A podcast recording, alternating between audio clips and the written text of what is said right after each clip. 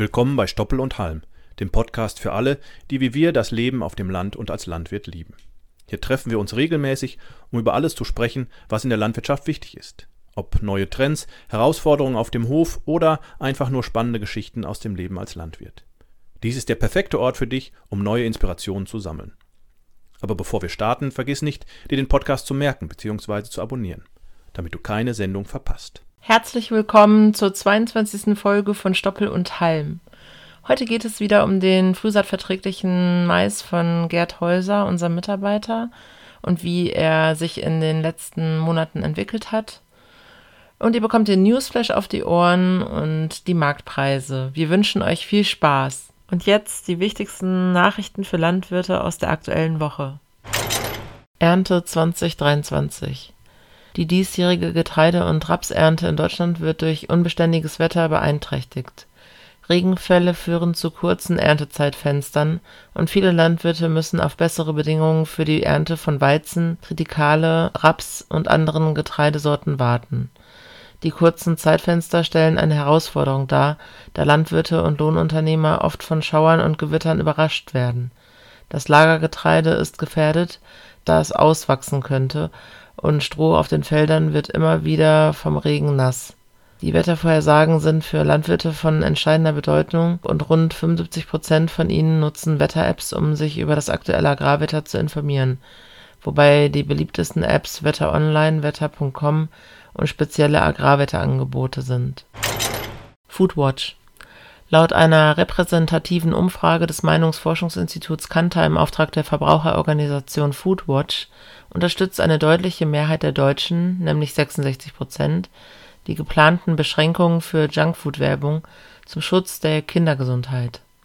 Bundesagrarminister Cem Özdemir beabsichtigt, die Werbung für Lebensmittel mit hohem Zucker Fett oder Salzgehalt rund um Schulen, Kindergärten sowie im Fernsehen und Internet einzuschränken. 67 Prozent der Befragten sind besorgt über den hohen Konsum von Snacks und Süßigkeiten bei Kindern und Jugendlichen. Foodwatch fordert die FDP auf, ihre Blockadehaltung gegenüber den Werberegeln aufzugeben, da auch 56 Prozent der FDP-Anhänger Özdemirs Pläne befürworten die FDP hat die Gesetzesvorgaben seit Monaten in der Ressortabstimmung blockiert und gegen die Pläne zum Kinderschutz Stimmung gemacht. Die Werbebeschränkungen wurden bereits abgeschwächt, aber Foodwatch kritisiert die Zugeständnisse der FDP. Kinder und Jugendliche in Deutschland leiden unter Übergewicht, das durch ungesunde Ernährung verursacht wird. Werbung für ungesunde Lebensmittel ist allgegenwärtig und die WHO empfiehlt Junkfood-Werbung gesetzlich einzuschränken, um Fehlernährung bei Kindern zu bekämpfen. In-vitro-Fleisch Die Niederlande erlauben als erstes EU-Land öffentliche Verkostung von In-vitro-Fleisch unter bestimmten Bedingungen. Dieses Fleisch wird aus Zellkulturen hergestellt und soll eine nachhaltige Alternative in der Landwirtschaft sein. Die Zulassung zum Verkauf solcher Produkte in der EU besteht bisher noch nicht so dass Verkostungen lediglich im Rahmen von Forschungs und Entwicklungsarbeiten erlaubt sind. Die Niederlande nimmt mit dieser Entscheidung eine Vorreiterrolle in der EU ein. Während weltweit der öffentliche Verkauf von kultiviertem Fleisch nur in Singapur und den USA gestattet ist. Klimawandel Sven Plöger soll in einem Interview vor einem neuen Normal gewarnt haben. Hitze und Starkregen würden immer häufiger auftreten Bisher hätten Landwirte versucht, Wasser schnell von den Feldern zu leiten, doch Plöger plädiere für ein Umdenken. Wasser müsse im Boden gehalten werden, da Dürresommer zur Normalität würden. Aufgrund des Klimawandels gäbe es saisonale Verschiebungen, mehr Regen im Winter und weniger im Sommer, mit großen regionalen Unterschieden. Mit steigenden Temperaturen nehme auch die Verdunstung zu, was zu einer längeren Verweildauer von Wetterlagen führe die Kombination von Trockenheit und Starkregen sei ungünstig für den Boden, da er das Wasser schlecht aufnehmen könne. Plöger warnte davor, dass zehnjährige Dürren in Europa üblich werden könnten und betont, dass Wasser nicht mehr abgeleitet, sondern im Boden gehalten werden müsse. Es brauche innovatives Management und Handeln, um das knappe Gut Wasser zu bewahren, da der Klimawandel eine reale Bedrohung darstelle. Wie geht es weiter ohne Getreideabkommen? Der Internationale Getreiderat (IGC) hat seine Prognose für die ukrainischen Weizenexporte im laufenden Wirtschaftsjahr erhöht, obwohl Russland das Schwarzmeerabkommen beendet hat. Die geschätzte Ausfuhrmenge an ukrainischem Weizen für 2023/24 liegt nun bei voraussichtlich 12 Millionen Tonnen im Vergleich zu 11,5 Millionen Tonnen in der vorherigen Schätzung. Allerdings wird die Vorjahresmenge um 4,8 Millionen Tonnen nicht erreicht. Die ukrainischen Maisexporte werden für die aktuelle Vermarktungssaison weiterhin auf 18 Millionen Tonnen geschätzt, verglichen mit 28,5 Millionen Tonnen im vorherigen Wirtschaftsjahr. Der IGC betont jedoch, dass die Zukunft der Seetransporte aus der Ukraine sehr unsicher sei und alternative Transportrouten, insbesondere über die Donau, entscheidend für die künftigen Ausfuhren des Landes sein werden. Der IGC hat auch seine Prognose für die weltweiten Weizenexporte in der Vermarktungssaison 2023/24 leicht reduziert und erwartet eine Menge von 196,9 Millionen Tonnen. Die Vorjahresmenge würde um 8,7 Millionen Tonnen (über 4,2 Prozent) verfehlt werden. Für die EU-Weizenausfuhren wird ein Überschuss von 1 Million Tonnen im Vergleich zur Vorjahresmenge erwartet. Die weltweite Getreideversorgung bleibt stabil mit einer Prognose von 784,2 Millionen Tonnen Weizen und fast 1,220 Milliarden Tonnen Mais für 2023/24. Die Voraussagen für den globalen Verbrauch von Weizen und Mais wurden leicht erhöht. Die globalen Getreidebestände werden voraussichtlich bei 581,2 Millionen Tonnen liegen, was ausreicht, um 25,2 Prozent der erwarteten Nachfrage zu decken. Im Vergleich zum Vorjahr wird der Weizenbestand um 19,6 Millionen Tonnen auf 263,2 Millionen Tonnen reduziert, während der Maisbestand um 14,6 Millionen Tonnen auf 282,1 Millionen Tonnen zunehmen wird. Virusinfekt bei Rindern in Spanien Die epizootische Hämorrhagie der Hirsche (EHD) breitet sich unter Rindern in Spanien aus. Die Krankheit wird durch Stechmücken übertragen und wurde erstmals im November letzten Jahres in zwei Rinderhaltungen im Südwesten Spaniens festgestellt es handelt sich um die ersten Fälle von EHD in ganz Europa. Betroffen sind hauptsächlich die autonomen Gemeinschaften Andalusien und Extremadura im Südwesten und Süden des Landes. Die Regionalregierungen haben Sperrzonen im, Umkreis von 150 Kilometern um die betroffenen Betriebe eingerichtet, in denen keine lebenden Wiederkäuer transportiert werden dürfen. Die Krankheit zeigt ähnliche Symptome wie die Blauzungenkrankheit, einschließlich Schleimhautblutung. Obwohl die Mortalität bei Rindern normalerweise gering ist, kann sie auf Milchviehbetrieben zu erheblichen Produktionsverlusten führen. Die Krankheit stellt keine Gefahr für Menschen dar und war zuvor in den USA, Afrika und Asien verbreitet. Wildtierrettung Das Bundeslandwirtschaftsministerium BMEL hat das Drohnentechnik-Förderprogramm zur Wildtierrettung aufgestockt Ursprünglich waren 2 Millionen Euro dafür vorgesehen, nun stehen 4,4 Millionen Euro zur Verfügung. Die Förderung zielt darauf ab, Drohnen mit Wärmebildkameras für eine effektive Kidsrettung einzusetzen. Über 1100 Förderanträge wurden gestellt und das BMEL will sicherstellen, dass alle Berechtigten die Fördergelder erhalten. Die Wärmebildtechnik gilt als beste Alternative zu traditionellen Verfahren wie Vergrämung oder Begehen der Flächen, da sie deutlich effektiver und zeitsparender ist. In den letzten zwei Jahren wurden bereits 1178 Drohnen mit jeweils bis zu 4000 Euro gefördert. Agrarminister Cem Özdemir bedankte sich bei allen Helfenden, die sich für den Schutz von Wildtieren engagieren. Wasserknappheit und Ideen gegen Wassermangel in trockenen Regionen wie dem Himalaya-Gebiet mit wenig Regen und hohen Temperaturen im Sommer werden Eisstupas eingesetzt, um Schmelzwasser für die trockenen Monate zu speichern. Die Kegel aus Eis geben gespeichertes Wasser frei, wenn es gebraucht wird. In Los Angeles werden Schattenbälle verwendet, um die Verdunstung von Wasser in Reservoirs zu reduzieren. Diese Bälle sollen das Trinkwasser vor Verdunstung und Algenwachstum schützen aber die Umweltauswirkungen ihrer Produktion müssen berücksichtigt werden. Israel setzt auf Meerwasserentsalzungsanlagen und Wiederverwendung von Abwasser.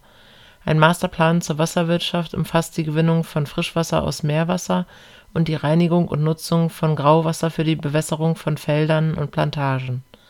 In Städten werden Lecks in Rohrleitungen mit Detektoren lokalisiert und repariert, um Wasserverluste zu minimieren. So, ich sitze hier mit unserem Kollegen Gerd Häuser, der bei sich zu Hause Ende März mal einen Test angelegt hatte von sechs verschiedenen Sorten zu frühsaatverträglichem Mais, also Mais, der auch schon ab einer Bodentemperatur von 6 Grad äh, gesät, gelegt werden kann. Und wir haben es jetzt den 27. Juli und ähm, ich wollte den Gerd einfach mal fragen, wie der aktuelle Stand der Dinge ist. Hallo Gerd. Hallo Ansgar. So, also den Mais hast du Ende März ähm, vom Lohner äh, legen lassen und äh, das mit einer etwas niedrigeren Saatdichte, weil der Züchter empfohlen hat, äh, 6,5 Körner pro Quadratmeter sollten ausreichen. Wir haben es jetzt, äh, genau, Ende Juli. Wie äh, steht der Mais denn aktuell da? Ja, er steht aktuell äh, in der Entwicklung sehr gut da. Ähm, hat schon deutlich Bäume angesetzt. Die Körner sind schon alle da. Die Portfüllungsphase ist weitgehend abgeschlossen. Ich denke, er geht jetzt allmählich über in die Abreife. Okay. Ist natürlich sozusagen, wir hatten hier relativ viel Regen, also der hatte gute Bedingungen, richtig? Also für die äh, Testung dieses Frühsaatverträglichen Maises äh, hatten wir eigentlich ideale Bedingungen. Wir haben im April noch Bodenfrost gehabt, wir haben im Mai extreme Trockenheit gehabt bis Ende Juni. Äh, und wir haben jetzt äh, eigentlich normales Sommerwetter. Äh, der Mais hat alle Kapriolen sehr gut überstanden und hat sich prima entwickelt. Wie weit ist er denn voraus oder ist er überhaupt voraus zu den anderen Maissorten, die du dann, im, ich glaube, du die gelegt? Im Mai wahrscheinlich, ne? Die andere, das andere Testfeld quasi. Also die anderen Maissorten sind etwa drei bis vier Wochen zurück. Die Kornansätze sind da, die Kornfüllungsphase beginnt und äh, dieser frühsaatverträgliche Mais hat die Kornfüllungsphase bereits abgeschlossen.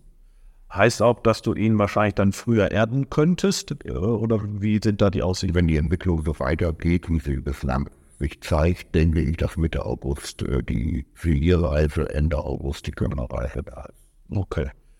Jetzt hast du ja äh, mit etwas geringerer Saatdichte äh, gesät.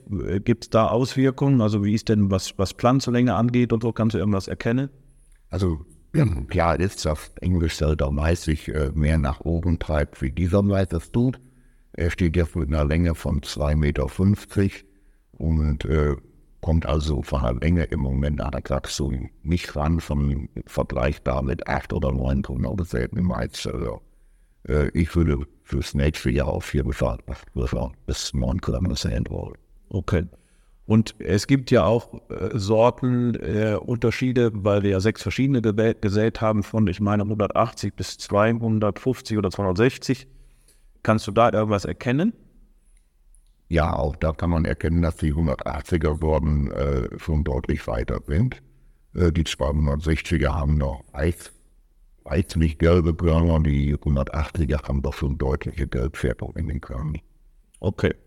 Heißt jetzt also ähm, weiter abwarten und, und schauen, wie er sich entwickelt in den nächsten vier Wochen und ähm, dann äh, gucken wir uns Ende August äh, die, äh, die verschiedenen Sorten nochmal an. Ja, genau, dafür wir rein. Ja. Wir haben diese Sorten ja auch in der Kraftversuchung stehen, äh, mit gleichen Saatterminen äh, zu Vergleichssorten, die hier konventionell angebaut werden. Äh, dort steht der Mais übrigens in gleicher Pflanzenlänge wie die Vergleichssorten. Ja, okay. Wunderbar, vielen lieben Dank, Gerd. Ja, dann schauen wir uns äh, Ende August nochmal an dieser Stelle den Stand der Dinge an, den Status vom frühsaatverträglichen Mais. Vielen Dank, Gerd. Danke auch. Wir haben in einigen Regionen in Deutschland äh, jetzt Hagel gesehen, sowohl in Bayern als auch in Baden-Württemberg. Auch bei uns äh, hier in der Region im Münsterland gab es Hagel und Hagelschäden im Mais. Und ich spreche heute mit unserem Kollegen Gerd Heuse einmal darüber, wie die Situation sich auf den Feldern darstellt. Er hat das auch gerade bei dem Mais hier in der Region nochmal dokumentiert und sich auch angeschaut. Hallo Gerd. Ja, hallo. Also Hagelschaden im Mais, wie, wie schlimm ist es? was du hier gerade siehst? Äh, teilweise Totalschaden. Totalschaden heißt, der Mais steht zwar noch, hat aber doch äh, deutlich zerrissene und absterbende Blätter. Äh, ist keine Assimilation mehr möglich, womit auch kein zusätzliches Pflanzenwachstum. Das sind Bestände, die würde ich tatsächlich sofort der Erde zuführen. Also du sagst, es macht eigentlich keinen Sinn, sich das noch anzugucken. Warum nicht? Äh, ich kriege keinen mehr zum Wachsen und die Qualität wird hier und da weniger. Die, äh, die Verletzungen werden sich bis und Pilze ansetzen und äh, beeinträchtigt natürlich die Futterqualität. Also habe ich sowas wie Schimmelbildung oder was ist dann ja das ein Problem? Ja. Okay. Heißt, äh, man müsste jetzt eigentlich dann äh, mit dem Maishäcksler und äh, das Feld beerben. Jawohl, der ganze Schaden ist der beste. Und ich kann die Ernte dann noch absichern durch die Nasdort an und entsprechende Zwischenfrucht, äh, damit ich auch meine Erntemenge. Ja, das wäre jetzt meine Frage. Wenn ich jetzt, ähm, ich sag mal, äh, Anfang August, was, was soll ich denn danach säen? Hier gibt es verschiedene Möglichkeiten von Ackergräsern, von äh, Leguminosen Grasmischung oder Leguminosen äh, Hafer- oder Roggenmischung. Äh, alle bringen exzellente Futterqualitäten und sind relativ schnell füchsig. Bei den Gräsermischungen habe ich den Vorteil, dass ich im Herbst und im Frühjahr ernten kann. Bei den Leguminosenmischungen äh, muss man sich entscheiden, ob man eine Herbstmischung haben will für die Sternefutterentwicklung oder ob man eine Winterzwischenfrucht nimmt, die man im Frühjahr erntet. Und wie würdest du die Qualität von der Silage jetzt einschätzen, die jetzt kommt? Da ist ja wahrscheinlich auch nicht so viel Energie drin und ich habe keine Kolben, äh, also nicht so richtig, ne? Die Maizpflanze ohne Kolben ist vergleichbar mit einer Graspflanze. Okay. Der Stängel ist natürlich etwas dicker, der Anteil ist aber relativ äh, vergleichbar und somit ist auch die Futterqualität im Moment etwas ähnlicher zum Gras als zum äh, energiepflichtigen Mais. Okay, Fazit also, lieber jetzt ernten äh, und dann eine Zwischenfrucht nachsäen, um entsprechende Futtermengen pro Hektar sozusagen pro Jahr zu bekommen.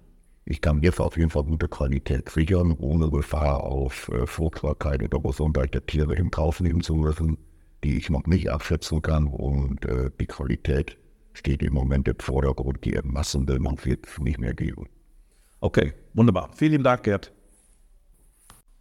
So, herzlich willkommen zum Markttelegramm für die Kalenderwoche 30. Das ist die Kalenderwoche um den 27. Juli. Bei den Ferkelpreisen sehen wir stabil hohe Preise ohne eine Preisveränderung zur letzten Woche. VIZG-Preise äh, 25 Kilo 93 Euro. Äh, und bei den Schlachtschweinen sieht es so aus, dass die VIZG-Notierung bei 2,50 Euro liegt. ISN Notierung vom 25.07. liegt bei 2,61 Euro. Das ist zum Vergleich zur Vorwoche keine Veränderung, beziehungsweise nur eine sehr, sehr, sehr geringe Veränderung. Der Ausblick für die Ferkel- und Schweinepreise ebenfalls so, dass sich hier zumindest in Kürze, also in den nächsten ein, zwei Wochen, wenig tun wird und die Preise auf diesem Niveau bleiben. Auch beim Großvieh bewegen sich die Preise eher seitwärts. Ähm, bei den Jungbullen R3 Flickvieh 4,40 Euro, Schwarzbunte R3 4,35 Euro, Schlachtkühe liegen bei 3,95 Euro für R3 bei 330 Kilogramm.